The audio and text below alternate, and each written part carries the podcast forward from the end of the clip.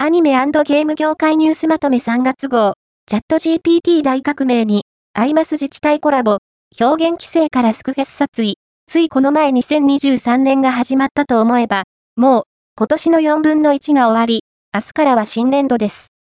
進学や就職、移動と新生活を迎える皆様は、心身ともにお気をつけてお過ごしくださいませ。